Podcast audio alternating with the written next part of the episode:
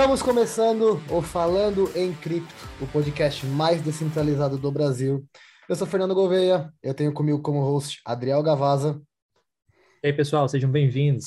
E temos um convidado muito especial para mim, é um amigo meu de infância. Eu vi esse moleque quando eu era meio humano, era um gordinho aloprado, todo mundo usava ele. E hoje está aí desbravando o mundo das criptos, em, em especial o mundo NFT.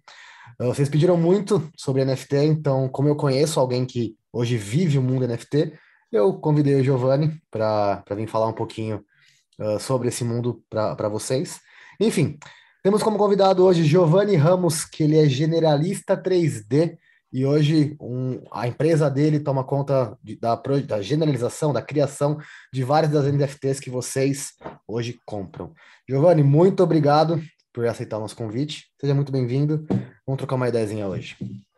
Oi, eu que Obrigado, agradeço. Giovanni. Obrigadão Obrigado aí, obrigadão, pessoal. É uma honra estar aqui participando do projeto e, bom, bem bacana no geral.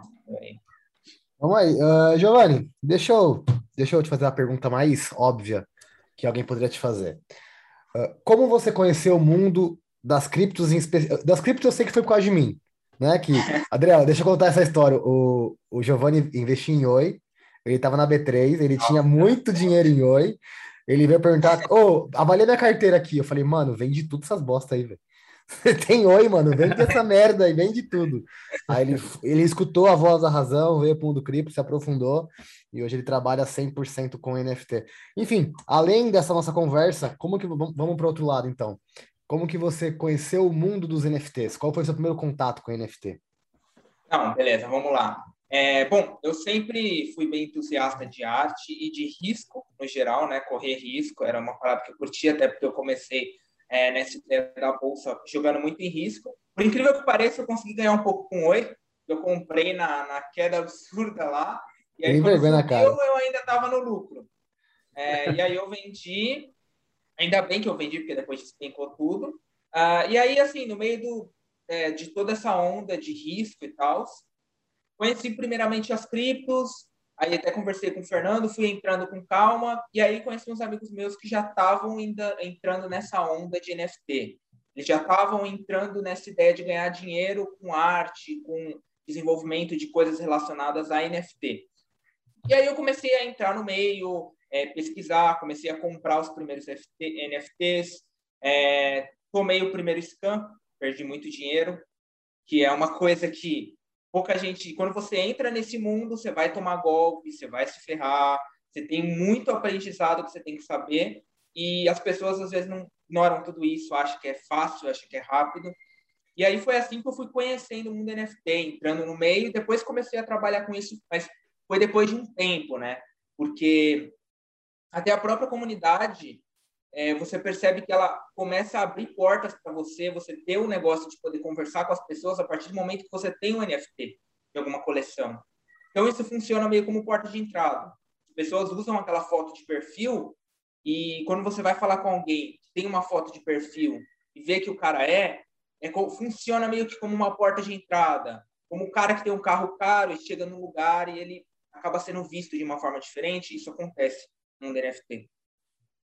Entendi. Acho que foi uma das coisas que a gente conversou até sobre é, a questão, ah, por que tem um NFT, né? Quais os benefícios? E aí uma das coisas era era a questão se você possui um, um board ape, por exemplo, ou alguma outra coleção, você tem acesso exclusivo a determinadas coisas, determinadas experiências, né? Acho que entra um pouquinho nisso, né? Total, total. E no jeito, até de quando você vai falar com um cara, tipo, é, parece um pouco estranho, mas é, isso já aconteceu com muitos clientes, de você chega para conversar com o cara, você vê que o cara tem determinado NFT, você já sabe o quanto de relevância ele tem no mercado. E quanto de grana, às vezes, o cara tem no mercado. É. Você chega num cliente que tem um, um punk, por exemplo, um board Para quem não sabe, é. o punk é, uma é a coleção mais cara de NFT. Hoje em dia, um punk passa facilmente dos 300 mil dólares. Ou seja, se o cara tem um NFT desse, você sabe mais ou menos quem ele é. Você, pelo nome dele, consegue ver se está vinculado a ele. Então, isso influencia, sim. É uma porta de entrada. Eu, eu sou. A gente conversou em off até sobre essa parte, se a gente está envolvido com NFT ou não. Eu, por enquanto, estou 100% off, porque quem escuta a gente de outros episódios já escutou isso, mas eu quero trazer isso para você, Giovanni. Que a gente não... Aliás, a gente conversou sobre isso sim, mas vou trazer para o debate. Eu não enxergo os NFTs hoje resolvendo um problema do mundo. Por exemplo, como o Bitcoin resolve uh, um, um, problema real. Para mim, só é um problema subjetivo. Porque você fazer parte de, de grupos, ok, isso é legal, a exclusividade, mas não resolve um problema como, por exemplo, o Bitcoin resolve de ser um dinheiro realmente honesto. Eu enxergo que no futuro, sim, os NFTs podem ser usados, por exemplo, como por exemplo, passaporte, seu passaporte pode ser NFT, seus documentos podem ser NFT, a escritura da sua casa pode ser NFT. Aí isso é um puta, é uma puta de uma solução para um grande problema da humanidade. Mas hoje, concorda, você não vai concordar, óbvio que você trabalha com isso, se você concordar comigo é meio hipócrita. Mas é meio subjetivo, porque, por exemplo, você enxerga muito valor nisso, e tem um, tem um preço, mas para mim não tem um valor real. Tipo, para mim é diferente fazer parte de um grupo seleto de pessoas que vai numa festa ou que tem desconto na, na Gucci. Para mim não faz diferença, mas para muita gente faz. Tem gente que vê valor nisso. Então, valor é subjetivo. Então, hoje, até você para explicar pro pessoal, você perguntou em off para a gente, ah, se vocês já estão envolvidos nisso. Eu falei, ah, é tanto, tem tanta oportunidade nesse mundo cripto que se você quiser pegar tudo, você vai acabar não sabendo nada e não vai pegar nada e não vai acabar não evoluindo. Então, eu prefiro focar no que eu sei, que, é o, que são as criptos, que é Bitcoin, que, são, que é avaliar novos projetos, que agora que eu estou me aprofundando em análise on-chain, eu prefiro focar nisso, porque eu acho que se eu for muito NFT, como o próprio Adriel falou, tu vai ter que passar muito tempo no Discord, estudando o projeto, ouvindo sobre o projeto, ouvindo sobre as coleções, e, cara, quem. Desculpa, eu não, eu não consigo passar duas, três horas no Discord escutando sobre um projeto novo. É. Então, né, Adriel? E é uma, e é uma parada muito. Uh, a questão do Discord, assim, é, é igual o, o Giovanni comentou, né? É, é, uma comunidade, tu tem que entender o que o que está passando por trás daquela, quem está por trás daquela coleção e tudo mais. Então, assim, é, é um tempo muito muito extenso que você tem que dedicar para conseguir pegar os lançamentos e conseguir comprar, né, o, o NFT para que vale a pena e você consiga comprar num, num preço mais acessível também. É, eu acho que a tecnologia em si, Giovanni, você pode até falar um pouquinho para a gente sobre isso, é, se você também vê por esse lado, igual o Fernando falou. A, a tecnologia ela oferece várias soluções para o mundo real, né? Só que a gente não viu ainda, talvez, algo que a gente fala assim, não, olha, está solucionando um problema da sociedade, está solucionando um problema do mundo real. Mas a oportunidade, a tecnologia existe para isso, né? Uhum. Ah, bom, é, falando um pouco a respeito, como eu vejo o NFT como ferramenta de solução de problema na sociedade? É, principal ponto, na minha opinião, é a pirataria. É, eu acho que o NFT é uma ferramenta valiosa de combate à pirataria. De software, pirataria de ingresso de cinema, pirataria de qualquer tipo de coisa. Tudo bem que a gente não tem muito esse tipo de pirataria física, mas a gente tem muito tipo de pirataria rolando na internet. Eu acho que aí já começa um ponto. O segundo é, é eu realmente concordo, ela não é muitos casos não é uma solução que afeta muito a sociedade.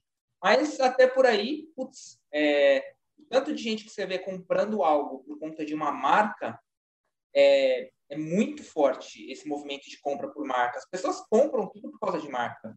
É, elas compram um carro por causa de uma marca, elas compram um tênis por causa de uma marca. Eu vejo que as marcas vão entrar nisso muito forte e eu acho que isso vai acabar virando uma tendência do cara ter uma foto validada por uma marca, do cara ter um objeto validado por uma marca, mesmo que digital. É, eu acho que até a venda de roupa pode se tornar algo relacionado ao NFT, porque é o único jeito de você ter certeza absoluta de que aquela peça é única. E eu acho que isso vai acabar virando uma tendência, se você ter uma identificação na, na camiseta que comprove que aquilo é vinculado a um NFT. Eu acho que isso é o tipo de implementação que vai acontecer, acho que muito em breve, já tem acontecido digitalmente. É, concordo, não resolve um problema do mundo, mas resolve uma necessidade, entre aspas, que acontece hoje em dia. É, esse negócio de roupa de marca é um dos mercados que gera muita grana no mundo. Então, Você querendo falou... resolve. Calma aí. Talvez... Uh, calma aí, André. Calma aí, que eu anotei dois pontos aqui. Ô, Giovanni, você falou das marcas, eu vou responder de baixo para cima. Você falou das marcas no NFT, uh, ah, você provavelmente deve saber já, né? A Adidas e a Nike já estão com NFTs. Inclusive aquele tênis, não sei se você sabe, Adriel, De Volta para o Futuro, que a Nike tinha. Não sei se você sabe qual que é. Um que tem, é o único não. tênis da Nike que tem até luz. Sabe qual que é, Giovanni, De Volta para o Futuro? Vermelho? Não, é um. Eu vou, eu vou achar que é foda daqui a pouco, você já falando.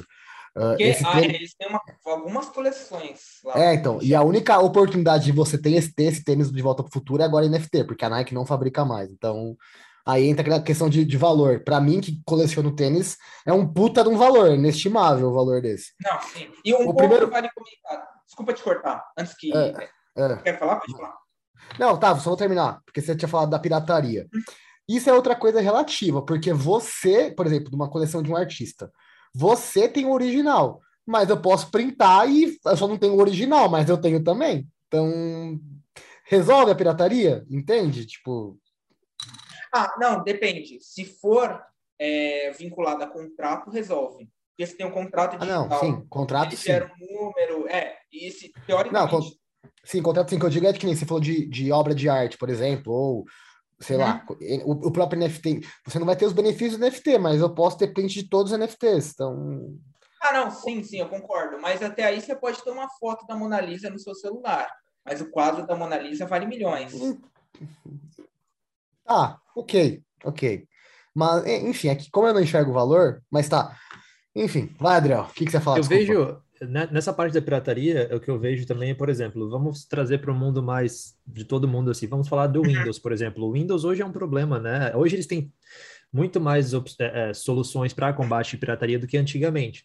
Mas, por exemplo, se você tem uma solução, talvez para vender uma licença vinculada num NFT ou alguma coisa assim, eu não sei, você pode falar melhor sobre é, que restrinja o uso daquele a, a, a, X número de dispositivos e que seja vinculado a você, talvez é uma solução para pirataria. Hoje tudo bem, você pode usar, é limitado o, o, o serial number, né, que você pode usar em, em, quantos computadores. Mas se houver um jeito de melhorar isso ainda mais, talvez usando uma tecnologia NFT, é, resolveria uma parte da, do, do, problema da pirataria nesse caso. Não, total, é, total, total. Isso eu concordo. É, o que eu ia é, eu ia falar antes assim da, da sua fala sobre, eu acho bem legal a questão de resolve um problema, querendo ou não, não é um problema da sociedade, mas é um problema de mercado, por exemplo, se você quer exclusividade numa roupa, é, você ou você manda, né, ou você tem uma grife própria, você tem contrato com uma grife que vai criar uma roupa exclusiva para você, mas se você não tem esse, esse patamar, talvez se você não tem, não está nesse, nesse nível e você quer um, uma roupa exclusiva e talvez aquilo esteja vinculado a um NFT para garantir que só aquela, só você tem aquela camisa ou só você tem aquele tênis, né? Uh, acho que é um, é um problema de mercado, né, que, que resolve, uh, que o NFT resolve.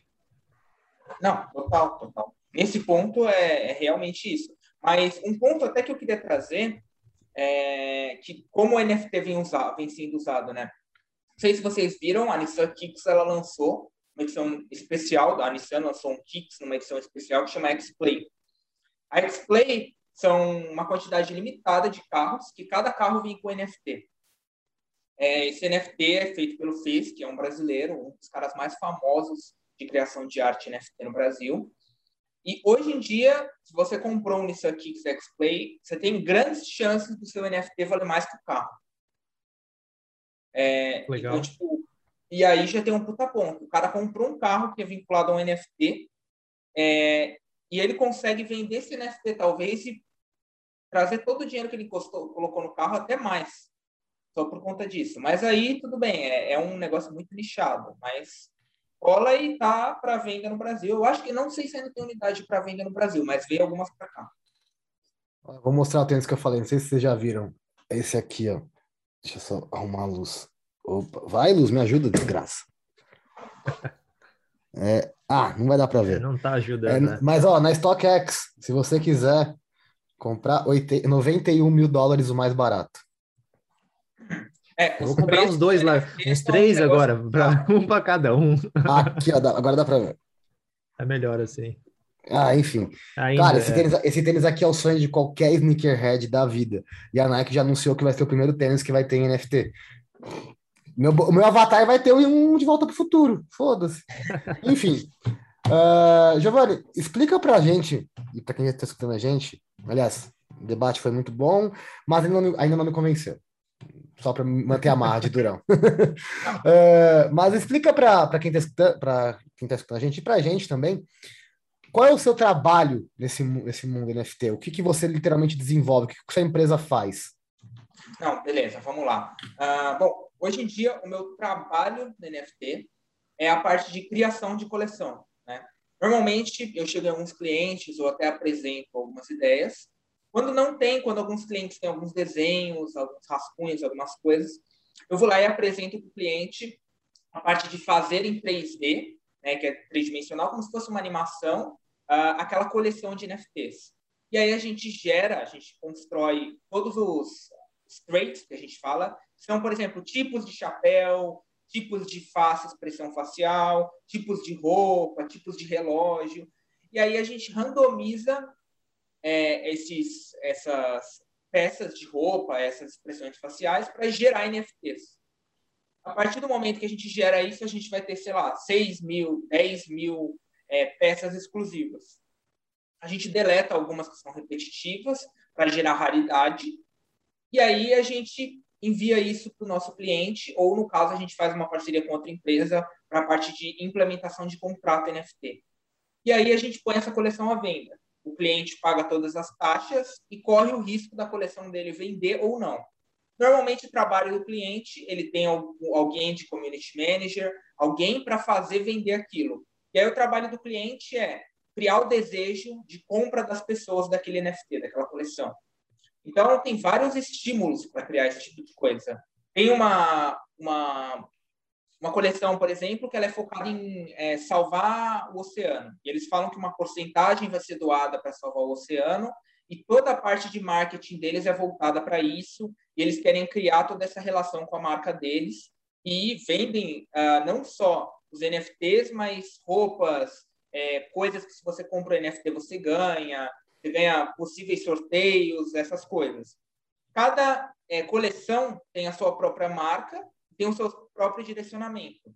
Cada uma tenta resolver um problema ou tenta é, não apenas resolver um problema, mas dar alguma coisa em troca. Algumas focando em jogo, outras focando em problemas reais, outras focando em protocolos, outras para desenvolver uma ferramenta. Cada coleção tem algum motivo de existência e alguma coisa que eles querem criar com aquilo.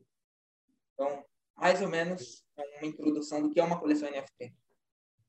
Legal. E é, então é preciso é preciso um marketing muito grande por trás de toda a coleção de NFT. Né? É preciso que, que haja um incentivo, não que seja apenas bonito, que seja algo raro. Né? É preciso que haja um trabalho de marketing, porque senão não uh, talvez não tenha um valor realmente atrás daquilo, né? As pessoas Exatamente. não vejam um valor. Tem casos e casos, né? Tem casos que acabam vendendo sem explicação.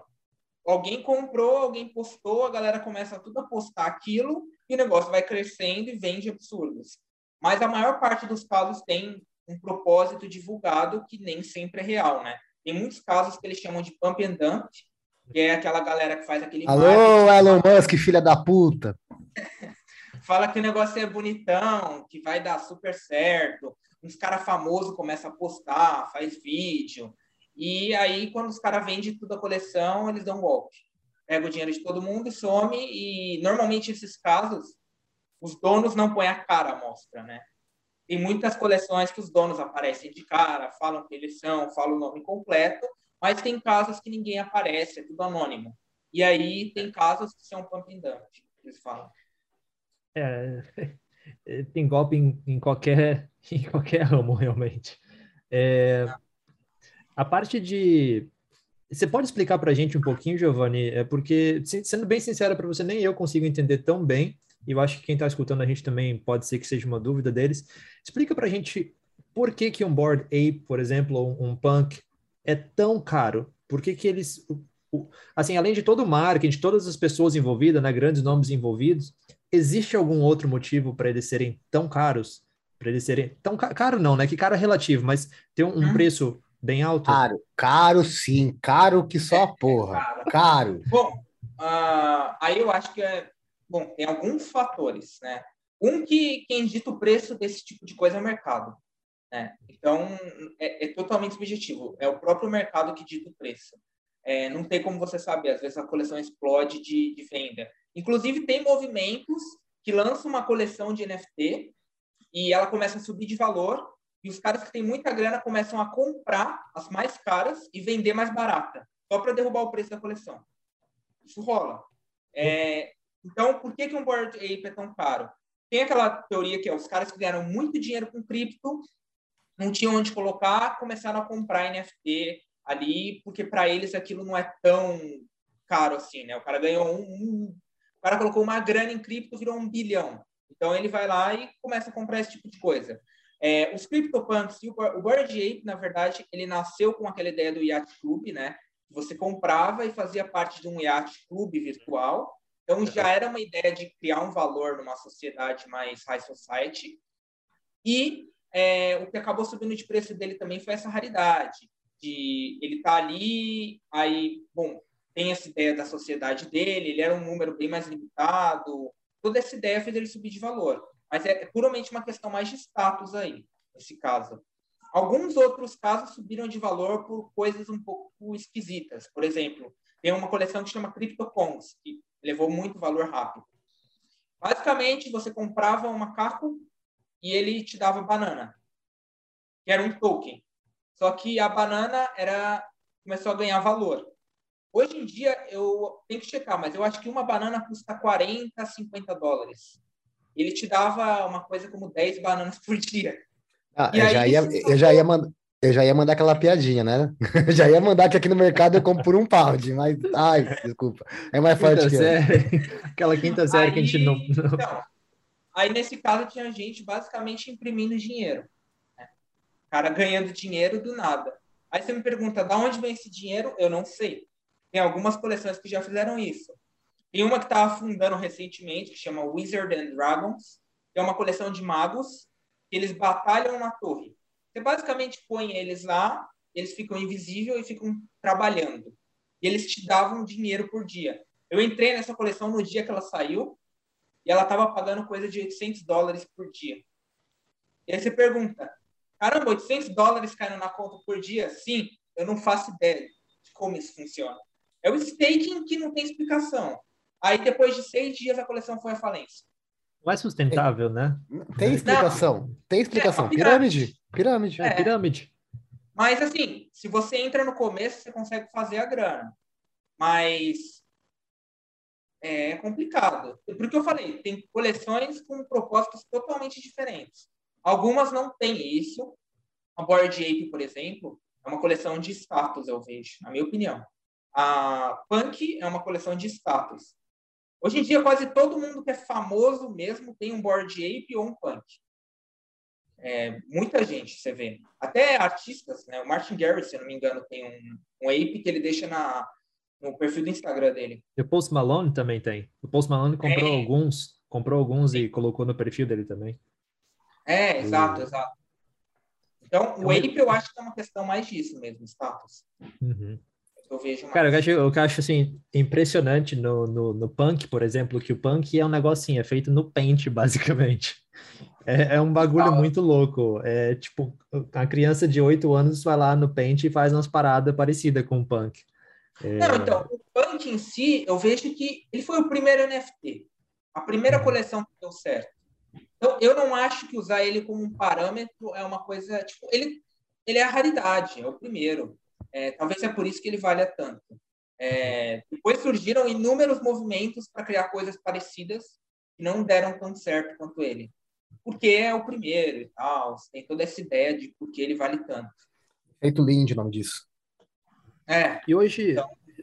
hoje Giovanni, por exemplo, é, digamos que alguém é um, sei lá, pessoa é um artista, mesmo que seja pequeno, né, uma pessoa desconhecida, mas ela fala assim, ah, eu quero lançar uma coleção de NFT, eu quero transformar, né, as minhas criações em NFT.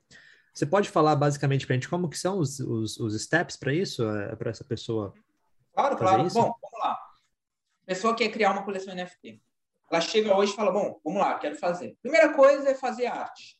Aí, bom, produção de arte, normalmente, para fazer uma coleção de 5 a 10 mil peças, leva entre seis e oito semanas. Fez, tem todas as artes, todas as fotinhos ou vídeos ali, ela tem que colocar aquela, aquela coleção no ar. Uma coleção desse número de peças, ela tem uma taxa que é volátil, que é uma taxa que você tem que pagar da transação. Aí, cada rede, né, a gente tem duas principais hoje em dia utilizadas: rede Ethereum e a rede Solana. Cada uma tem suas taxas. E aí você tem que desembolsar um valor para pagar isso. E esse valor, numa coleção de 5 mil peças, gira em torno, em taxas, de 60 a 70 mil reais ali na coleção Solana e na rede Ethereum ali, na casa de 3 Ethereums. É, então, é um valor, 3 Ethereums, a moeda sobe e desce muito, então não dá para precificar em torno de 15, 20 mil dólares, às vezes uns 12 mil dólares, depende. É, mas ela tem que desembolsar esse valor de taxa e ela coloca isso no ar para vender. Isso para uma coleção. Ela tem o risco de não vender nada e ela jogou esse dinheiro no lixo, ou pode ganhar muito dinheiro. É, e aí, depois que a pessoa vende essa coleção, ela vai ganhar 10% de royalty em cima de cada venda que essa coleção fizer. Então, se eu te vender uma peça minha, aí beleza, eu te vendi a peça, é o valor. Se você vender para o Fernando, eu ganho 10% da transação de vocês dois. Se ele vender para outra pessoa, mais 10% volta para mim. Então, um Board Apes, um Punk que é muito vendido, cada vez que ele é vendido, o criador ganha 10% do valor. Então, se ele é vendido a 100 mil dólares, o cara que criou ganha 10 mil dólares. Se ele é vendido a mais caro, ele vai ganhando cada vez mais dinheiro. Isso cai direto na conta dele, está vinculado ao contrato. Se a pessoa quer lançar, ah, eu quero lançar 5 NFTs só, 10 NFTs. Aí ela vai pagar uma taxa só daquela peça. Ela mesma pode ir lá e colocar essa coleção no ar, é muito simples. Qualquer um com 10 minutos consegue ir lá e fazer. Porém, aí ela tem que dar liquidez àquela peça. Ela tem que conseguir fazer com que as pessoas vejam valor naquilo. E sozinho, como uma pessoa sozinha fazendo isso, é mais difícil. Tem casos de artistas que são bem sucedidos no mercado fazendo sozinho, começam sozinho. Beeple, que é um caso mais famoso, é, é assim, né? Para quem não sabe, o Beeple é aquele cara que saiu em todas as reportagens quando começou a onda de NFT, foi o primeiro cara que ficou rico de fato com isso. Ele era um cara que fazia uma arte digital por dia, todos os dias, durante vários anos da vida dele. E aí ele decidiu vender essas peças. Ah, uma coleção que ele vendeu com um conglomerado de artes dele é considerada uma das peças de NFTs mais caras do mercado. Então, eu acho que isso é um pouquinho assim do como funciona. Legal, legal. É... Fernando, algo a acrescentar? Vou perguntar sobre isso? Cara, eu queria entender uh, a sua visão, o, o Giovanni, sobre onde rodar NFTs hoje. Se você enxerga a Ethereum como a melhor plataforma, a melhor blockchain, aliás, uh, para se fazer isso, ou se você acha que, por exemplo, pode compensa já ir para uma Solana e até para alguma outra. Como que você enxerga hoje? Eu pergunto isso por conta das taxas, né? Que a gente sabe que as taxas sim, na Ethereum hoje são muito altas, né? Sim, sim. Eu acho que, assim, depende da aplicação. Ethereum tem valor agregado público de dinheiro de verdade está lá, a maior parte. Se você quer agregar valor, agregar status, é, tem que ser Ethereum. Eu vejo que o valor que uma peça pega lá é muito maior.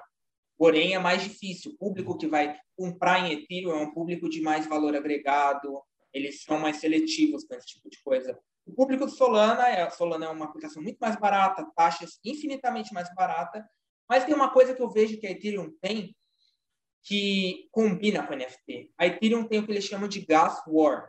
Quando você vai comprar uma NFT, você tem que pagar uma taxa, certo? Essa taxa é volátil. Quanto mais pessoas querem comprar aquilo naquele momento, a taxa sobe de valor.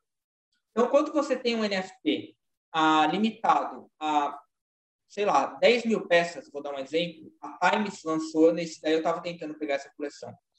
Ela lançou uma coleção de ah, algumas artes e aí essas artes vão ser vendidas a 0,1 Ethereum, né? coisa de 300 dólares, 400. Quando ela lançou essa coleção no ar, é, as pessoas começaram a querer comprar. E aí os caras começam a dar mais dinheiro para que a transação dele passe na frente do outro. E aí um começa a dar mais dinheiro que o outro. Não, eu quero mais, eu quero mais, a minha vai passar na frente. E aí a galera começa a colocar tanto dinheiro em Gas War, tinha gente dando um Ethereum, dois Ethereum de Gas War. Ou seja, a pessoa dando 5, 4 mil dólares só para a transação dela passar na frente da do outro. E aí, como é muita gente, quem paga mais leva a peça. Então vira meio que um leilão. A galera meio que curte isso. Já na rede Solana não tem isso. Quem clica primeiro leva a peça. Na rede Ethereum, não. Tem o gas war, tem a galera de jogando dinheiro para ver quem vai pegar a peça. E se você, se você jogar o dinheiro da, da transação e a sua trans, a transação do cara passar na sua frente e acabar as peças, você simplesmente perde o dinheiro que você deu. Você perde, ele deixa de existir. Então, tem cara que dá, às vezes, mil dólares e, pum, some o dinheiro dele. Que outro cara deu mais e pegou a transação. Então, rola isso. Eu vejo que isso ainda é uma coisa que gera o valor agregado da Ethereum. Loucura, né, cara? Loucura. É. Entende? É, é por isso, grana, além grana, daquela cara, envolvida. Então, além daquela, daquela, daquela questão que eu falei de valor ser subjetivo, eu acho que vocês, os dois vão concordar comigo. É uma tecnologia muito boa, que tá, só que está em baby steps ainda, é algo que está sendo testado e precisa se encontrar em como vai rodar de verdade para que seja prático para qualquer cidadão poder usar, que é um problema que eu sempre trago em relação ao Bitcoin. O Bitcoin, por mais que tenha milhares de características maravilhosas, ele não é prático. Então, é, isso dificulta muito com que a, quando eu falo isso, eu falo de qualquer pessoa poder transacionar, qualquer pessoa ter um NFT, entende? Eu acho que é muito importante para uma tecnologia, se ela quer realmente expandir, quer passar daqueles 10% da população, 15% da população, ser prático, sabe? Ser fácil, ser escalável. Então, eu acho que a gente está. É uma tecnologia maravilhosa, não sou hipócrita em relação a isso, mas eu enxergo que está em baby steps ainda. A gente tá, nós somos, a gente pode se dizer que nós que já estudamos isso, por exemplo, nos interessamos pelos assuntos, pelo assunto, nós somos os primeiros que estão realmente vendo isso. Parece que não, porque a gente está numa bolha, convenhamos. A gente acha que todo mundo sabe porque a gente sabe, nossos amigos e pessoas ao redor sabem, mas nós não somos nem 5% da população, convenhamos. Então, eu enxergo que para realmente abranger e se tornar algo mundial, não mundial de estar em todos os países, mas mundial de todo mundo ter acesso e usar, precisa se tornar mais prático. E esse tipo de coisa não pode acontecer, desculpa. Ser um leilão, ser um leilão, se tornar um leilão, sabe? Ainda mais só de FI, não só. Porque leilão você, você oferta, não ganhou, você pega de volta. Agora imagina você ofertar e perdeu, rapaz. E aí, imagina o pai de família lá que tem só 100 dólares por mês para tentar comprar um negócio, vai e perde, entende? Então, tipo, eu penso nessas pessoas. Eu enxergo que a tecnologia ela tem que abranger todo mundo, ela não pode ficar concentrada num, num grupo seleto de pessoas, sabe? Posso estar errado, não, gente, não. posso, posso estar exagerando, mas eu enxergo que a, a, a forma de se tornar realmente um boom, mas boom de verdade, uh, o pessoal que desenvolve, o pessoal que está no meio precisa pensar um pouco mais, não só no bolso próprio, sabe? Porque, tá, meu, convenhamos, já vai ficar todo mundo rico. é, só, é só ter paciência, vai ficar rico porque é um negócio muito, muito seleto. Mas eu acho que para realmente se tornar. Enfim, acho que vocês entenderam meu raciocínio. Acho que precisa se tornar mais prático, né? Eu acho, eu já não sei se. Eu já não sei se a ideia por trás do negócio é, é essa realmente. Eu, eu acho que talvez os caras não querem isso. Porque algo, algo para ser para ter um valor, né, um preço muito alto, de certa forma, precisa ser exclusivo. Talvez eles não se importem de uma adoção em massa porque talvez a adoção em massa nem seja interessante é, do ponto de vista financeiro. Talvez porque, ah, por exemplo, imagina se, imagina se todo mundo pudesse ter um Board Ape. Imagina se todo mundo pudesse ter, sei lá, alguma coleção. É, não, não. É, uh, no caso, não poder ter, mas poder ter acesso a uma negociação sem ah, perder sim. dinheiro, entende? Sim, sim, sim. Ah. Não, nesse é, caso, sim. Tá bem atrás. Nesse ponto, não, nesse ponto que você falou é real eu, eu, concordo que tem que ter uma facilitação. Esse uhum. daí. E, cara, muito pouca. Por exemplo, o pessoal que mexe em cripto hoje em dia, da última vez que eu vi esse dado, meio por cento do pessoal que mexe com cripto, é, meio por cento, tipo, tem 0,5%, na verdade, nem meio, 0,5% do pessoal que mexe com cripto mexe com NFT. E é um público muito, muito, muito seleto. É, eu é. acho que tem que abrir, que tem que ter um negócio, mas é realmente o que eu fico pensando direto é isso. Quando você fala com a galera que está nesse mercado, eu de verdade não sei se eles querem isso. Não, não dá a entender que parece que eles querem tanto essa abertura. Parece que é uns caras que ainda quer ficar na bolha. Então, mas aí, e... com a criação do metaverso, com. Porque assim, ó, o Facebook não. Ele vai pensar o contrário, ele vai querer todo mundo no, no metaverso. O, o Zuckerberg vai querer todo mundo, então ele vai nadar contra a maré. E convenhamos que quem tem mais força, os grupos de NFT ou o Zuckerberg? Desculpa, o Zuckerberg ele manda e desmanda no que ele quiser hoje. Eu sei que tem muita gente muito foda nesses NFT, NFTs, tem muita gente muito poderosa, mas mídia social hoje, cara, é o poder, convenhamos. Então eu acho que o Zuckerberg ele vai nadar contra essa maré aí de elitização, sabe? Eu acho que ele vai tentar fazer com que as coisas sejam mais palpáveis para a grande. Claro, claro, a gente está falando de, de pessoas onde a energia elétrica nem chegou em casa ainda. Então, falta muita coisa para acontecer. Mas eu acho que desde já isso tem que ser pensado, sabe? Eu sou um cara inclusivo. Eu sou um cara que, pô, se eu posso, por que aquele cara também não pode? Vamos tentar facilitar o processo pro cara. As criptos mesmo. Eu, em vários episódios, eu já critiquei a questão de escalabilidade do Bitcoin, mas hoje qualquer pessoa com acesso à internet consegue comprar cripto e com 50 reais. Então, tá um pouco mais fácil, sabe? Tá um pouco mais, menos seleto, digamos assim. Mas para NFT, ainda mais para algo que não tem.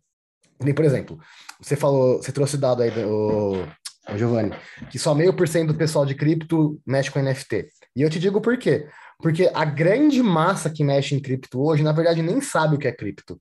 Só está é, é investindo é porque youtuber falou alguma coisa, ou porque está esperando um, um, hype enorme para ficar milionário. O pessoal, o, a maioria do pessoal não sabe nada. Tanto que é por isso que tem pirâmide de cripto, é por isso que tem golpe de Bitcoin, é por isso que tem um monte de, de coisa errada envolvendo o nome do Bitcoin. O pessoal, na verdade, nem sabe o que é.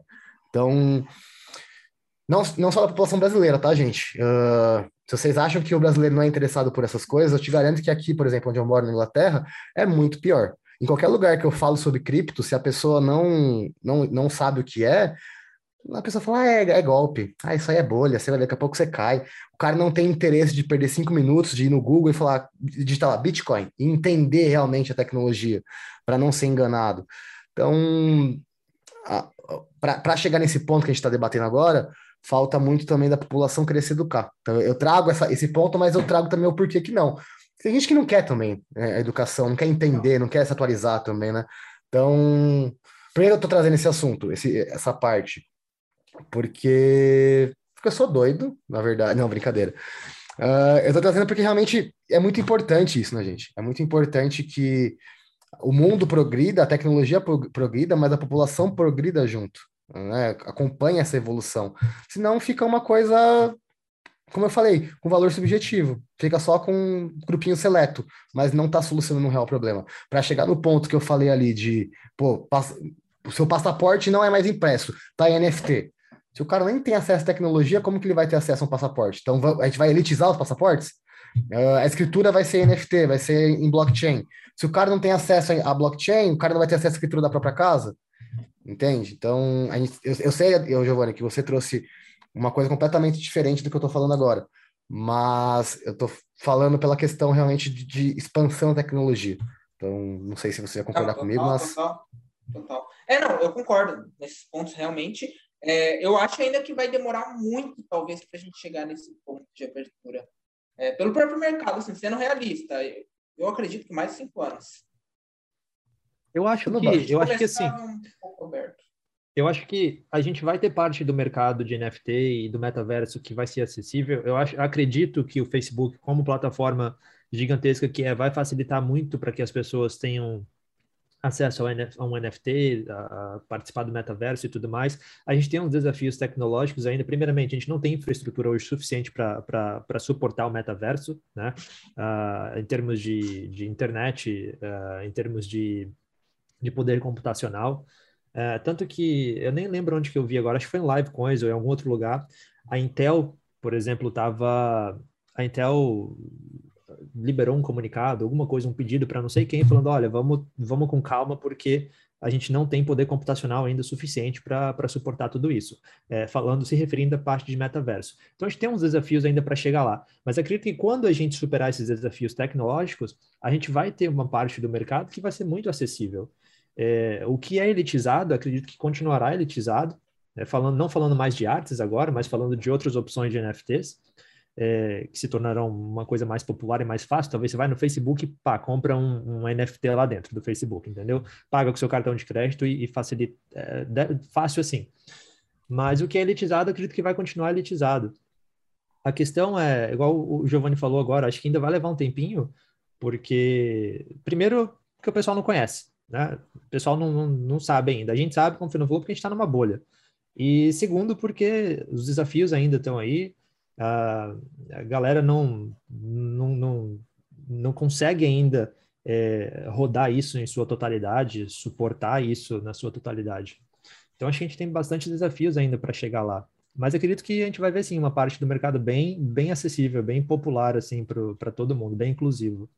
Não, total. O negócio até da popularidade que vocês estavam comentando, é, por exemplo, se você olhar na rede da Binance hoje em dia, quando você entra pelo aplicativo da corretora Binance ou até da Coinbase, você tem opções de NFT lá são mais populares, bem mais baratas, a um custo bem mais acessível.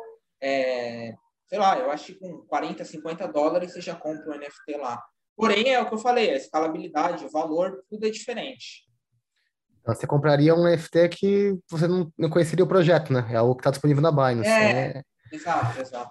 Uh, Giovanni, nós temos duas perguntas para você, da caixinha de perguntas que a gente abriu no Instagram. A primeira é do Leandro Stack. Ele perguntou: até quando NFT será moda e a partir de quando será quase obrigatório ter uma? Quer começar xingando ele por ter falado que NFT é moda? Não, eu acho que o pessoal tá no hype da moda, né? Tá divulgando tudo e tal. Mas mesmo quem divulga como moda, quem fala disso como moda, eu acho que não tá dentro do mercado e não tá ganhando dinheiro no mercado. Se você entrar no NFT como moda, você vai quebrar. Ou você vai perder todo o seu dinheiro, ou você vai ser roubado por alguém, que rola muito. Os caras te mandam o link falso o tempo inteiro.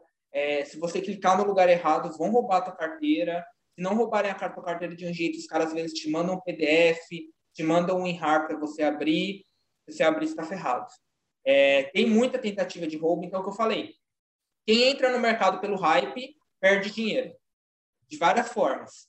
É, então, tipo, eu acho que tem esse ponto. A galera às vezes divulga, fala muito de NFT, mas quem fala não tá no mercado, na minha visão. E quando ele vai se tornar algo de fato, é uma pergunta bem difícil, porque realmente não dá para saber. Eu acho que boa parte das coleções vão à falência. Acho que maior parte delas, eu diria que 9 para 10, vão à falência de fato ah, muito projeto de jogo, muito projeto de coisa, vai tudo falir ali. É, só que, tipo, muita coisa tem valor agregado ainda muito alto. Mas não dá para saber. Eu acho que a maior parte do que está ali vai falir. E você acertar alguma coisa ali, no curto prazo, eu acho mais fácil. É, eu não acho difícil você comprar um NFT no Mint, que é quando ele abre, e você conseguir ganhar no spread ali, ganhar alguma coisa. Mas você comprar um NFT segurar por um ano, ele ainda existir, tá com um valor mais alto do que antes, eu acho muito difícil. Muito, a gente muito, consegue, muito acho que o Adriano vai concordar comigo, a gente consegue fazer até um paralelo bem grande com o mundo das criptomoedas, né? São mais de 9 mil projetos que a gente sabe que 99% não vai vingar, que é scam, que é só uma forma das pessoas ganharem dinheiro com hype, com desinformação das pessoas, uh, e que a gente sabe que, né, que no curto prazo alguns já vão morrer, que no longo prazo a maioria não vai ficar, né? Então, Vale o alerta que a gente sempre traz aqui nos episódios uh, de realmente não comprar só por hype, que o próprio Adriel já o próprio Giovanni já falou, que a gente vai reforçar. Estudem os projetos, seja de cripto, seja de NFT, procura conhecer a equipe que está desenvolvendo, procura fazer um, um, estudo, não vai porque o youtuber falou. Porque, cara, esse pessoal só quer ganhar dinheiro. Então é muito importante o conhecimento, gente. É muito importante você. Porque assim, ó, se, se dica fosse realmente valiosa, ninguém dava seria pago, né? Ai, compra tal coisa que é bom. Não, vai estudar, vai ver se é bom mesmo, né? Enfim. Uh... E um ponto que eu acho que vale comentar, é, é. que eu acho que pode vir a, a, ser perguntado, é a parte dos jogos NFT. Eu vejo muita gente postando aí, ah, eu tô jogando Bomb Crypto, eu tô jogando sei lá o quê. Joguinhos NFT de browser e até alguns baixados que dão dinheiro, entre aspas, né? Eles dão dinheiro mesmo. Se você começar a jogar Bomb Crypto, você enfia um dinheiro lá você vai ganhar ali coisa de seus 200 a 300 dólares a cada 10, 15 dias. É, às vezes até mais. É, e aí você vai falar, pô, dá para ganhar dinheiro e tal. Mas é uma parada muito cíclica, porque você começa a ganhar dinheiro num joguinho, e quando lança um joguinho novo, a galera vai tudo pro outro, que dá mais dinheiro. E aí você vê que a ação faz isso aqui, é a, a, no gráfico da moeda, vem vindo, quando lança o um jogo novo, ela despenca e o outro jogo sobe com tudo. E aí você vê muito esse movimento que a galera vai perdendo dinheiro e só é. quem está ligado no mercado de game NFT ganha dinheiro com isso. É. Então, meio que vira é... meio uma pirâmide ali, de pulando pro outro. Isso, é, isso, na verdade, é um ótimo ponto que você trouxe, Giovanni, e que a gente até já falou aqui como o pessoal faz para avaliar um game, né, um jogo, para saber se é bom ou não. E é por isso que a gente sempre fala, procura projetos que sejam sólidos. E hoje, infelizmente, na parte de game, a gente não tem muitos projetos sólidos. Acho que hoje o mais sólido que a gente tem no mercado é o X Infinity, né, que é, hoje basicamente consolidado, é um projeto novo ainda, mas acredito que pelo projeto em si e como ele está funcionando e como ele está sendo mantido, não é algo que vai embora tão cedo. Mas é muito cíclico realmente. Tem um site que é, é, o Play to Earn, né, que você consegue ver todos os jogos ali que tem blockchain, NFT e tudo mais, e você consegue ver que não tem o mesmo número de cripto, claro, mas tem uma caralhada de jogo ali, cara. Tem um, é, é um mundo de opção ali, e aí é isso que você falou. Esse aqui fez sucesso agora, pum, todo mundo tá ali.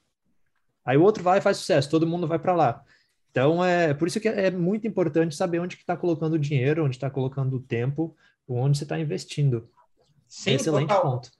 Os, os, jogos NFTs, uma coisa que as pessoas têm que saber até de jogo NFT antes de investir. Jogos de videogame são cíclicos. Ninguém joga um jogo muitos anos, muito tempo. Raríssimas exceções isso acontece. Tá? Se você entrar é, hoje, na maior parte dos jogos, eles duram meses, algum período de hype, as pessoas jogam muito aquilo. Depois, o gráfico de players jogando diminui muito. A indústria de videogame é cíclica, por isso que ela está o tempo inteiro lançando um jogo novo. Se você vai investir num projeto de jogo NFT, invista em uma empresa de jogo NFT. Tem algumas opções para você investir nisso lá dentro. É, por exemplo, Gala Games. É, mas é uma empresa. É... Agora, eu não investiria num projeto NFT de um único jogo. Por quê? Tem que tomar muito cuidado. Jogos são cíclicos, eles passam com o tempo. Tem um único projeto que eu me interesso muito, que é o Sandbox, por particularidades específicas. Ele tem a mesma característica do Minecraft. Minecraft chegou num valuation de mais de um bi quando ele foi vendido para a Microsoft. É um projeto muito interessante. É, eu vejo escalabilidade, porque Minecraft ele é escalado, ele é jogado há mais de 10 anos, ele é um jogo que continua sendo jogado através de gerações, e eu vejo que o Sandbox, na minha visão, é uma evolução do Minecraft com o dinheiro envolvido. Na minha visão, é um dos poucos projetos NFT que eu acredito. É, eu comecei a colocar no Sandbox quando a moeda valia 0,80 centavos. Porque eu já conhecia o projeto, já conhecia a gente que trabalhava no projeto. É, hoje em dia está mais de 5 dólares, mas já bateu 8. Então, é o que eu falei, jogo NFT você tem que entender bem da indústria de games e do paralelo com cripto para colocar, na minha visão. Perfeito. É, é, só queria. Só, calma aí, calma aí, calma aí. Só queria fazer uma piadinha. Podia ter o joguinho NFT do Mario, então, né? Que a gente sabe que todo mundo joga desde sempre. Então, podia criar do Mario logo, né? o, Mario, o Mario é bom, né, cara? Porra! Mario, Mario Kart? É... Puta merda, eu era viciado, velho.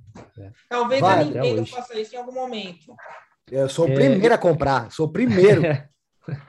É, Giovanni, já que você mencionou o, a parte de sand, da, do sandbox, eu até tinha notado aqui para te perguntar isso depois. É, eu estava tendo uma conversa esses dias com um amigo meu sobre a parte de terrenos, né? Com o pessoal comprando terrenos no, no, em NFT e tudo mais.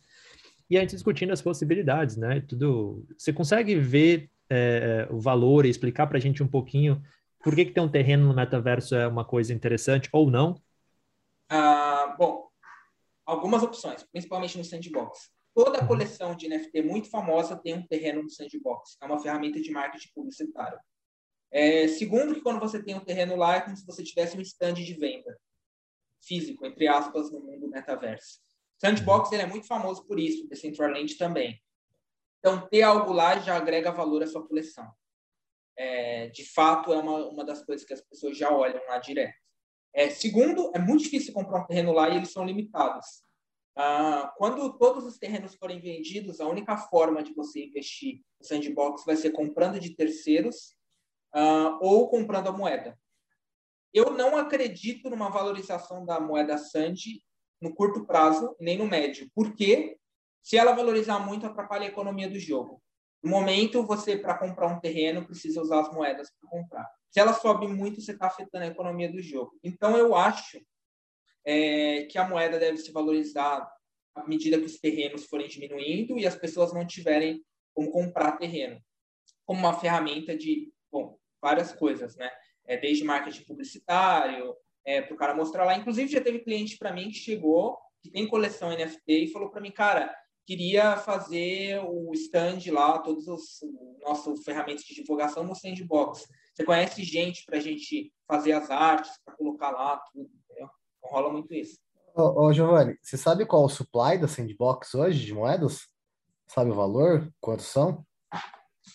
Puta, esqueci, mas tá. Eu vou, eu, eu vou dar uma olhada na. É, no, no, deixa eu ver no CoinMarketCap. Porque isso, é, porque quando você fala assim do, do valor da moeda não subir, tudo isso tem muito a ver com oferta e demanda, né, cara? Então você.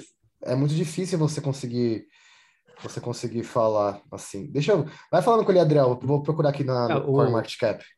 Achei, achei, achei. Ah. Achei. São. É, um bilhão de moedas. E, Sim. nossa, um bilhão e não tá nem na metade. Então, é. É, tem, vai, ter, vai, ter muita, vai ter muita oferta. Então, por mais que a demanda não, suba, a oferta é muito alta. É. é. Tá no começo, tá muito no começo. Tá muito no começo. E quem comprar tem que ter paciência, né? Mas é um dos não... projetos que um dos poucos que está rodando. Sim. Chupada. Eu acredito muito. Chupada!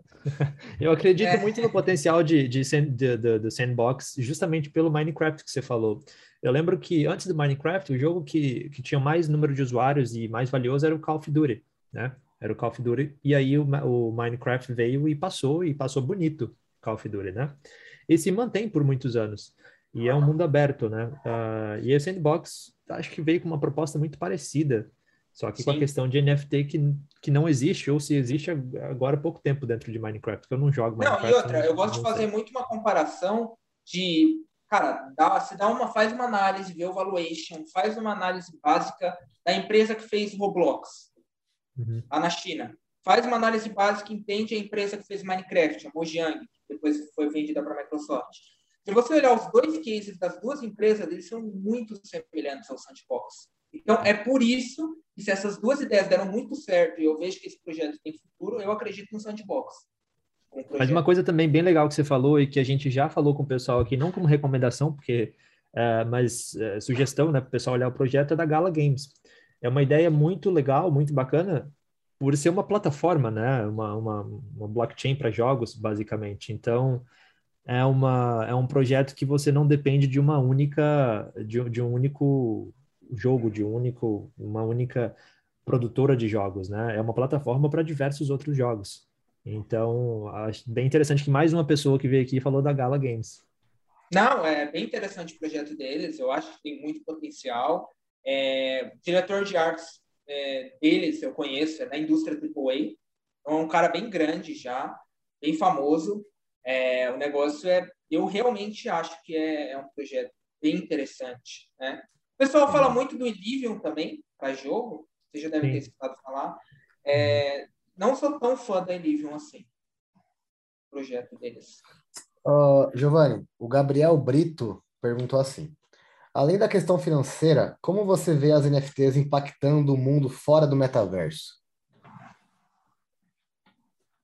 Ah, bom, é, branding, eu acho, assim, eu vejo muito como marca, como grife, como divulgação. Uh, eu acho que as marcas vão muito entrar nisso. Eu acho que esse é o principal ponto que eu vejo, assim, né? É, tudo bem, tem essa questão dos contratos, é, de resolver esses outros problemas, mas eu acho que isso é uma coisa um pouco é, que vai demorar mais tempo. Eu acho que no primeiro pra, prazo, assim, de primeiro, de imediato, a gente vai ver mais essa questão de status e marca. Eu acho que, cara, vai ser. Bandas vão começar a usar coisas com imagem de NFT, é, filmes, é, empresas vão começar a usar. Eu não acho que vai demorar muito para o McDonald's colocar alguma coisa envolvendo NFT em algum lugar, em algum lanche, alguma coisa envolvendo NFT. Não acho que vai demorar muito. É, acho que no curto prazo isso provavelmente vai acontecer. E quando essas marcas fizerem isso, as coleções vão ganhar muito valor que as, que as pessoas compraram. Então, sei lá, se um McDonald's da vida colocar uma coleção específica lá, o negócio vai explodir. deles. Então, eu acho que, e aí nesse momento, por exemplo, muita gente que está naquilo ali vai ganhar dinheiro. Entendi, entendi. Eu acho que para branding é, é, muito bom, né, cara? Acho que para branding é, é, tipo. A pessoa pode nem saber direito o que é um NFT, mas ó, você vai ganhar um NFT aqui. Já, já é tipo, é, uma, é uma, um incentivo a mais para a pessoa. Bem legal.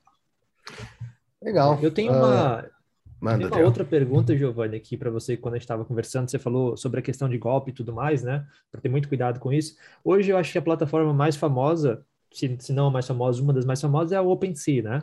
Para venda de NFT. É, existe alguma outra plataforma parecida com a OpenSea que você diria, então, recomendaria? O problema pra... do golpe é o seguinte, tá? Vamos lá. Na OpenSea, você está comprando um NFT de terceiros. Uhum. Ele é mercado secundário, né?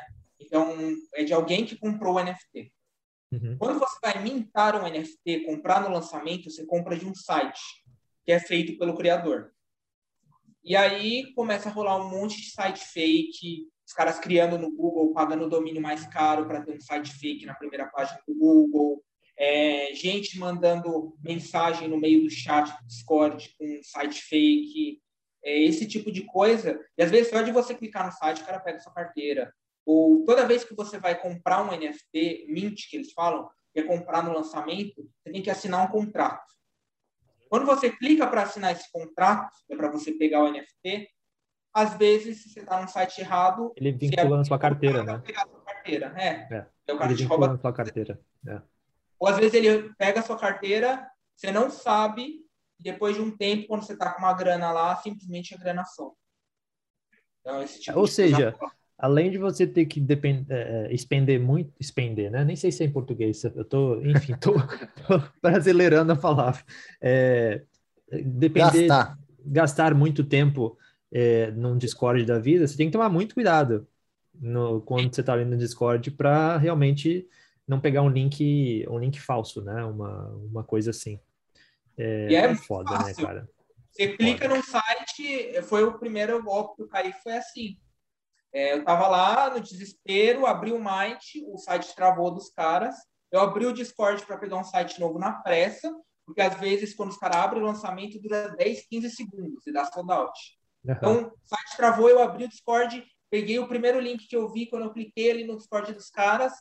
Aí eu loguei, falou assim: ah, ainda tem 300 peças. Eu loguei, comprei, o dinheiro sumiu da minha carteira. Eu falei: tá, e agora? Fiquei esperando, esperando, não caiu o NFT, e aí já era, fui roubado.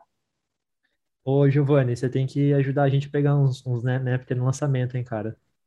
Não, pegar uns NFT. mas é, vale a pena. Se souber principalmente, principalmente o que, o que você desenvolver e souber que vai dar hype, por favor, tá? É, insight. Deixa quieto.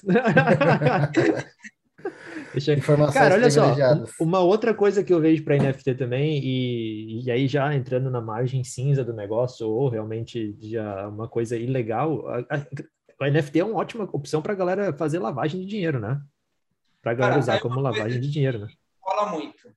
É, eu recebo dos meus clientes tudo em cripto, né? Direto pela MetaMask. Eu não faço ideia de onde vem o dinheiro. Eu não sei quem eles são. E eu não tenho nem o nome deles. É então, tipo, é muito mercado negro a parada, tá ligado? É, e tipo, meu, é um negócio meio esquisito. Ô, ô, ô, Receita Federal, eles que estão falando, tá? Eu não sei de nada. Ninguém, ninguém tá, a gente tá falando que é, é pode ser usado para isso. Assim, não dá para você saber. E isso tem sido um problema, tá? Tem uns amigos meus que já estão nisso aí há muito tempo. E hoje em dia eles estão sofrendo para trazer o dinheiro. Porque... Fernandinho, Fernandinho Beiramar. Não, não. Mas o problema é que é o seguinte. Só, só esse povo legal. Não, é, é, é, difícil, é sério. Porque você não sabe como declarar o dinheiro. Tipo, tá, peraí, mas apareceu esse dinheiro na minha conta. Aí você vai explicar para o banco. Como você vai explicar para alguém que o dinheiro veio de uma troca de NFT?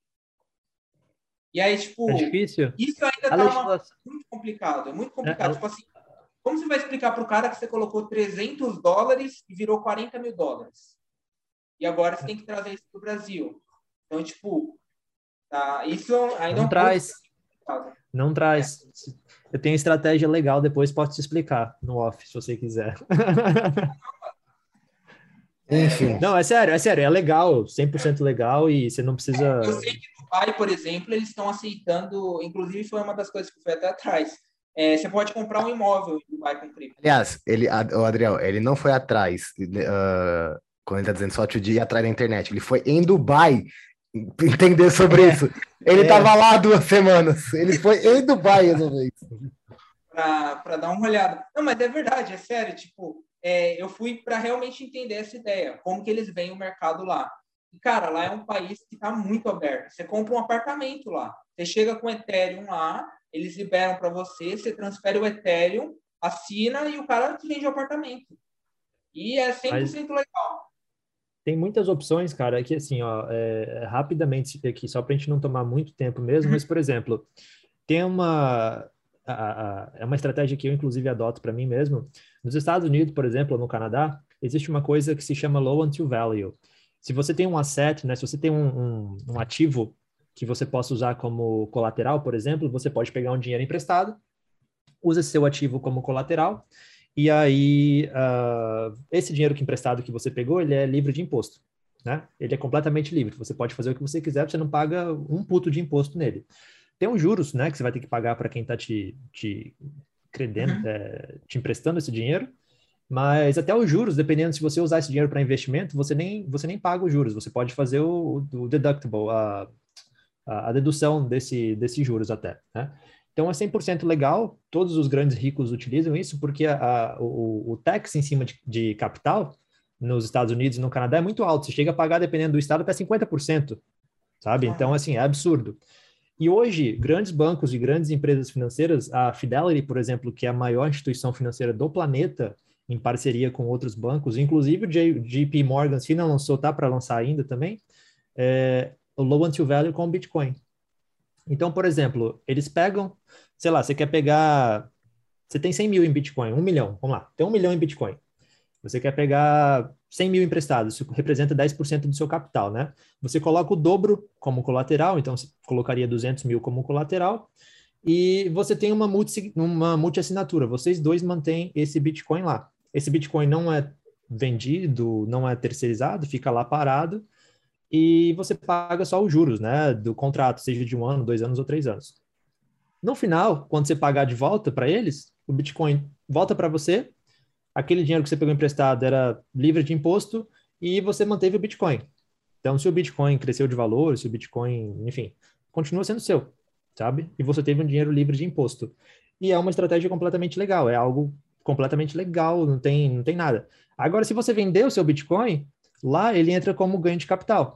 Ele entra como investimento. E aí também depende do tempo que você manteve, se foi até 364 dias ou se foi mais do que isso. Então, às vezes, é mais interessante você pegar um dinheiro emprestado, usar seu Bitcoin como colateral, do que vender seu Bitcoin. Porque na venda você pode perder 50% daquilo que você está vendendo. Então, assim, é... enfim, basicamente essa é a, estra... é estratégia. E como é Bitcoin, você não precisa estar nos Estados Unidos. Se você tiver uma conta num banco americano, por exemplo, pronto. Porque o Bitcoin não tem fronteiras. Você vai ter um contrato vai ter nesse contrato ele vai indicar as carteiras que vão armazenar o Bitcoin, que vão armazenar as assinaturas e tudo mais. E você daí do Brasil ou de qualquer outro lugar do mundo, você consegue fazer essa transação. É simples, simples, simples. É muito simples. É, parece um absurdo, mas é muito simples o processo realmente.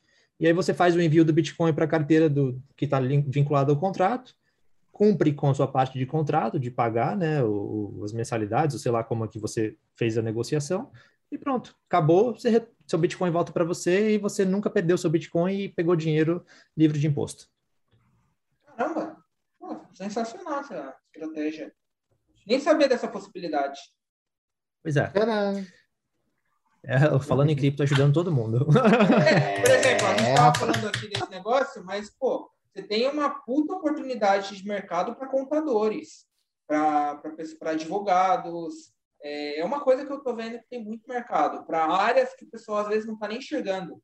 Pô, um advogado especializado nessa parte de cripto, com certeza vai ter muita demanda no tempo. E já sim. deve estar tá tendo. Um contador também. Sim, sim.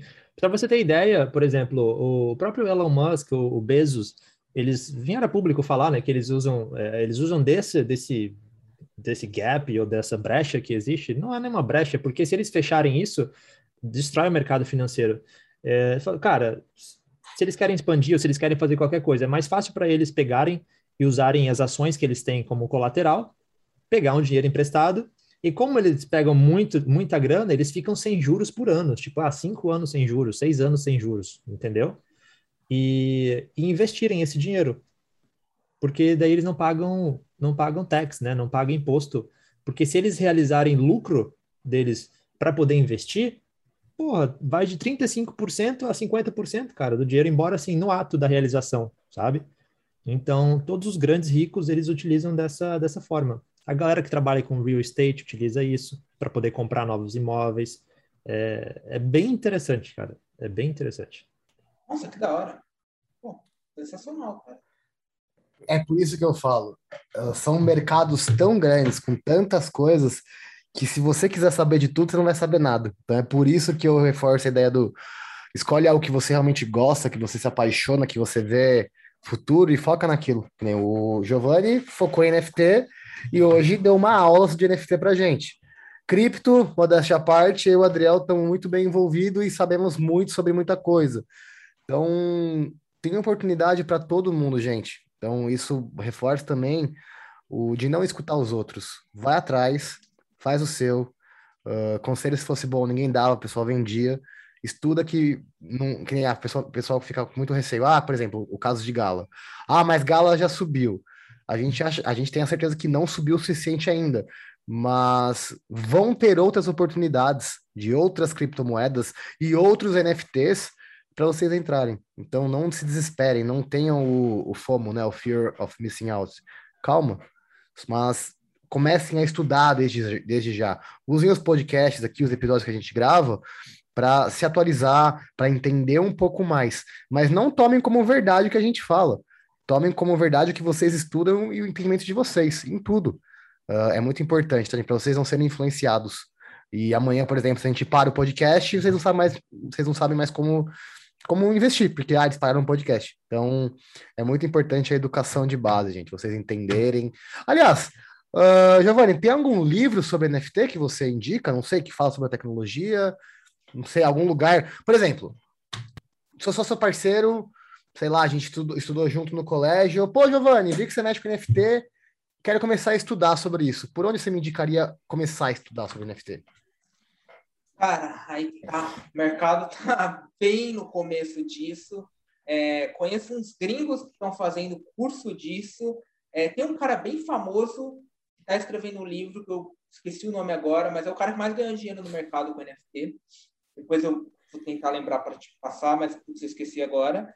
É, uhum. Mas está muito escasso de material de estudo. Isso é, é um fato que está rolando mesmo. Se você procurar na internet, vai ver uma galera até ensinando algumas coisas, mas não tem. Tem algum. Eu sei que a gente falou de não fazer isso, mas tem algum canal do YouTube confiável de alguém que você fala, não, esse cara aqui fala realmente coisa pertinente. Tem algum que você recomenda? Cara, que eu acompanho, não sendo não. bem honesto. Não, é, é... Eu acho que assim, todo o meu conhecimento de NFT veio de grupo fechado, de uma galera que eu converso que fez a vida com isso, que só vive disso. Na Deep Web. conversando lá, é, tipo, um negócio bem fechado nosso. E é isso. Esse daí é meu conhecimento todo de NFT é dessa galera. E a gente conhece os caras que vivem disso e tal, mas é isso é, realmente está tá bem escasso. Mas se você procurar material, deve achar. Eu não vou recomendar alguém que eu não tenho certeza do trabalho. Ótimo, bom saber.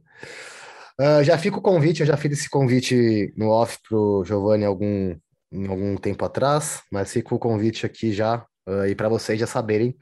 Quando eu for para o Brasil, eu e o Adriel nós vamos gravar o curso do Falando em Cripto, onde vai ensinar sobre tudo. E eu já convidei o Giovanni para dar uma aula sobre NFT, vai ser um bônus para vocês. Ele já topou, então não dá para voltar atrás mais. Já fez um contrato inteligente comigo na Ethereum da minha cabeça. Não dá para voltar atrás mais. Uh, porque é um cara que é um dos poucos que eu vejo que realmente entende e não está preocupado em vender algo. Ele quer realmente agregar, sabe? Quando eu, quando eu, eu convidei ele para vir aqui, por exemplo, ele topou na hora. Ele só falou: oh, Fernando, semana que vem eu tô indo para Dubai, mas quando eu voltar, é nós. O cara foi para Dubai para ver negócio de NFT. Puta que pariu. Uh, mas inclusive, enfim. Inclusive, é, é, Depois você ensina pra gente a questão de Dubai também, viu? É, lá é um lugarzinho legal. Não que assim, né? A gente tenha muito dinheiro, né? Mas ensina pra gente. Ei, fala por você, Adriel. Ô, oh, louco, os caras. Rapaz. É. É... Não, mas é interessante sempre aprender é, a ver as opções, né, cara? Manobras fiscais. Vamos falar as palavras é. certas, Adriel. Manobra fiscal, é. imposto é roubo. Imposto é roubo. Receita também, tá agora é ele. Não, Pega eu, Receita. Pega eu. É, Vai, Daniel Fraga, baixa meus Bitcoin, pega meus Bitcoin. É, não tô no Brasil e pelo jeito não vou conseguir tão cedo, então foda-se. É, agora já não entra mais ah, também. Depois tomar, dessa. Tem que tomar cuidado com esse negócio. Mas é, olha, olha o Giovanni com medo. ah, Giovanni, calma, calma aí. Falou, tem que tomar cuidado. Eu te passei contato da minha contadora, que você tava todo cagado nos seus investimentos, vai. Tava, Adriel, quatro anos de bolsa, nunca tinha declarado uma ação. Tava todo cagado. Todo cagado. Tava ferrado Eu acho que eu devo ter umas DARF lá que eu não paguei ainda não também, viu? Depois é com Pior juros? que eu, eu, também acho que eu tenho. Eu tenho, eu tenho umas DARF lá que eu acho que ficou sem pagar, cara, que eu esqueci. Agora ah, que é. falando ah, lá, lembrar. Ah, ah, tá vendo? Gente, não deixem isso passar, porque, cara... Ah, mas e aí? E declarar a parte de cripto é embaçado. Cara, só, se, só é. lucros acima de 35 mil reais. Se você vender então, mas no mês... lucro de NFT? Como você não, explica? tributo. Cara, você lucrou mais que 35 mil dólares? 35 mil reais? Desculpa. Então, mas não tá na sua Binance. Não, mas aí que tá, não é nem a questão do lucro, né? É a de... Porque tem a declaração e a tributação. É se você. A tributação só incide se você converter para fiduciário. Ah, e aí, se tá. você converter você mais do. Não tem problema. Não. não. A declaração, não. ela é até assim, se você quiser declarar, né? Até 30 mil. 35. Bateu 30 mil? 35. Não, não, não, a declaração. Ah, não tá, a tributação, tá, a declaração. Tá, tá. Se bater 30 mil de movimentação no mês, pela, pela, norma, uh, normativa, pela instrução norma, norm, normativa. É, você precisa declarar. O tributo só incide acima de 35 mil e só se tiver lucro realmente. Então, assim, se você vender no mês, vender, se você converter para fiduciário 34.999, nenhum centavo de, de imposto você paga. Só que assim, Giovanni, só um parêntese. Uh, enquanto você não converter, você não precisa pagar imposto. Só cuidado porque tem muita gente hoje, por exemplo, comprando casa. Tem, já tem muita imobiliária e muito, compra, muito vendedor que aceita Bitcoin ou Ethereum, que seja como compra, como, como pagamento. Então, se você não declarou, mas nada você apareceu comprando uma casa de 400 mil reais, provavelmente você vai cair na malha fina. Tipo, da onde sai esse dinheiro? Então, é, é, é saber também jogar o, o, jogo. Você não pode também achar, foda-se, eu não vou converter nunca e foda-se. Não. Você declarar não paga imposto. É bom, é bom declarar. Você que quer ficar no Brasil, ô, ô Giovanni, por enquanto, né?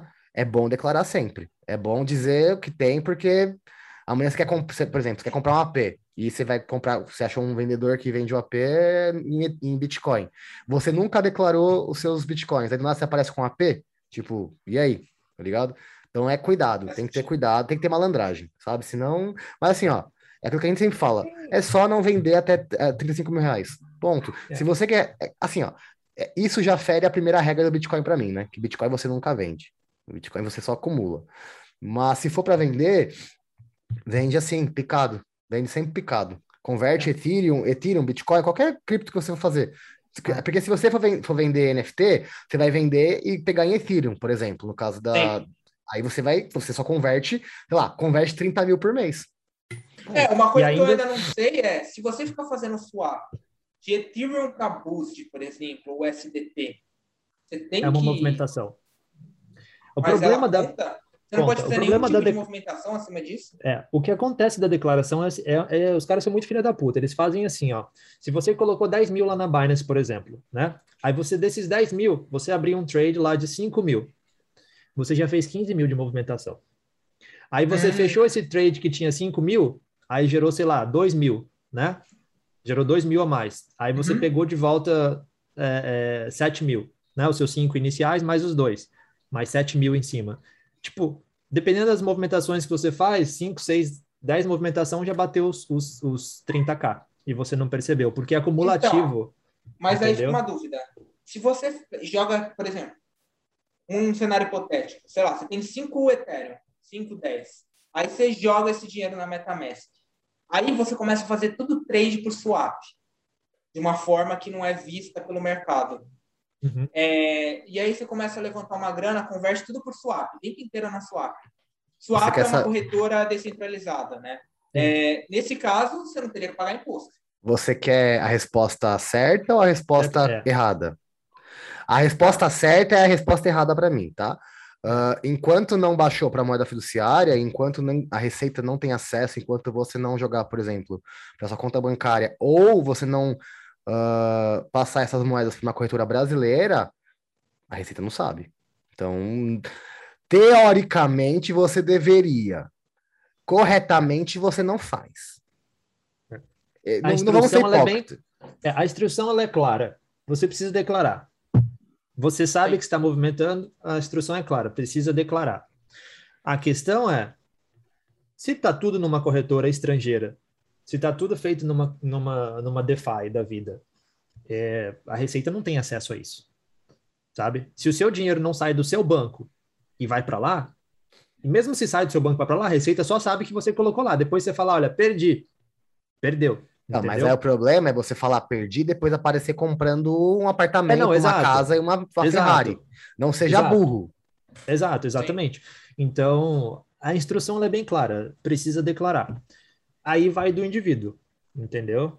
É, Para mim, imposto é roubo e, enfim. É, mas deveria.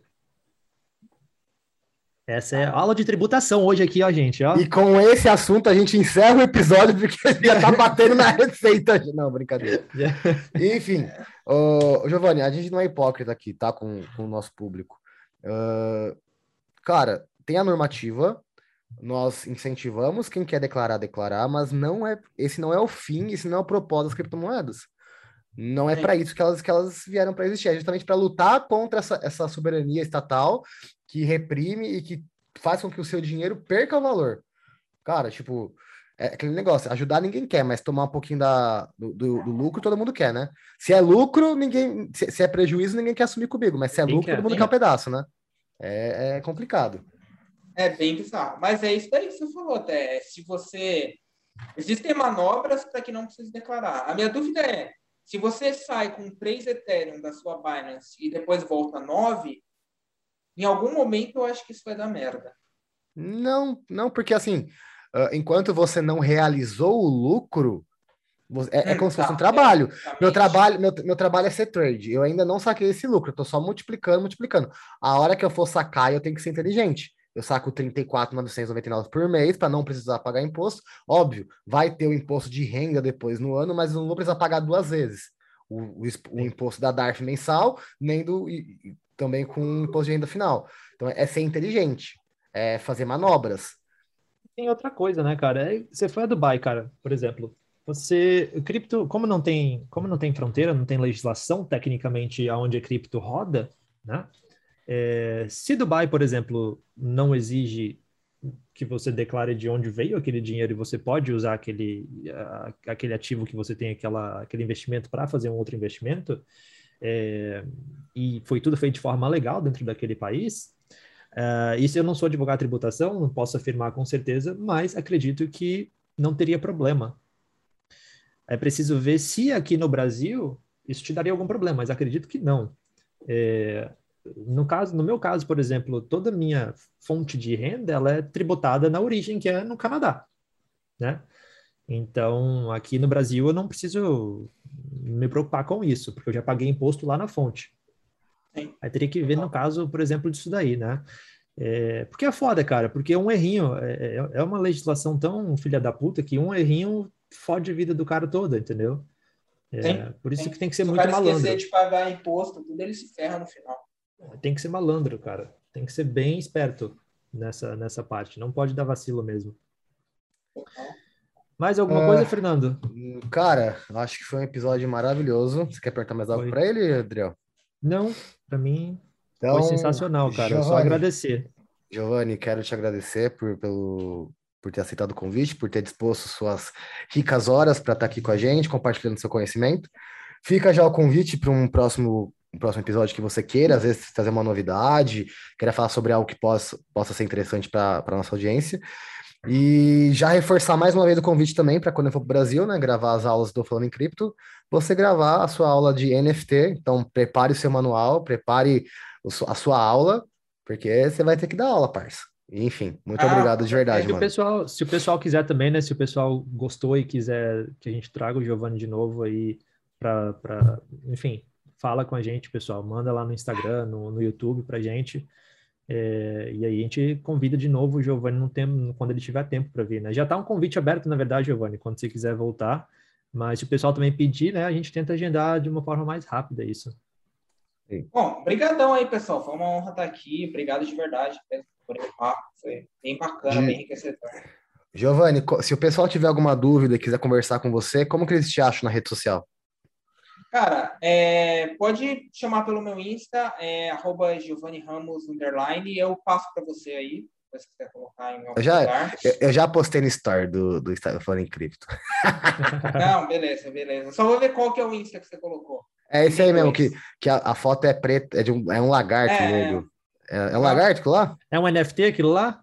É um camaleão. Na realidade, é, tem uma representação. É porque assim, é, hoje em dia, como eu estou atuando mais como empresa e tem bastante gente trabalhando junto, eu adotei uma imagem mais como empresa mesmo, né? Então, aquilo lá é meio que um camaleão, a ideia é simbolizar é, um Você troca de pele? Uma Você troca de pele? é, exatamente, uma pessoa que tem múltiplas habilidades e até como a empresa mesmo, né? Porque é, que a gente chama de Globo Studio, porque é a ideia de transformação mesmo, que a gente tem desde a parte técnica até a parte artística. Então, é meio que essa ideia. Muito legal. Muito interessante.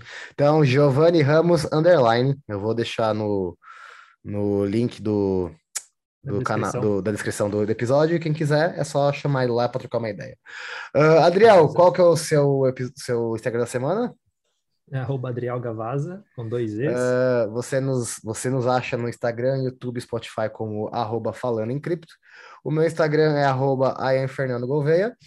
Ah, é o episódio pré-natal, então já quero deixar para todos os nossos ouvintes e para vocês, meus amigos, um Feliz Natal. Uh, teremos um antes do ano novo, teremos um antes do novo, então não é o especial de ano novo ainda, calma. Uh, enfim, quero deixar para vocês um Feliz Natal, que vocês aproveitem com a família de vocês. Giovanni, que é meu aluno, vai comer, aproveita o Natal, come com a família, enche o cu de comida, não tem problema. Uh, mas depois, manda relatório na sexta, tá? Que senão fica embaçado. No sábado, depois, depois de ter comido muito, embaçado. Uh, enfim, muito obrigado, viu, gente, por tudo. E, aliás, episódio número 22, né? Então, estamos é. chegando na marca de 30 daqui a pouco. É nóis, caralho. É nóis, rapaziada. Vamos Feliz Natal. Vamos. Falou. Feliz Natal para todo mundo, gente. Valeu, tchau, tchau.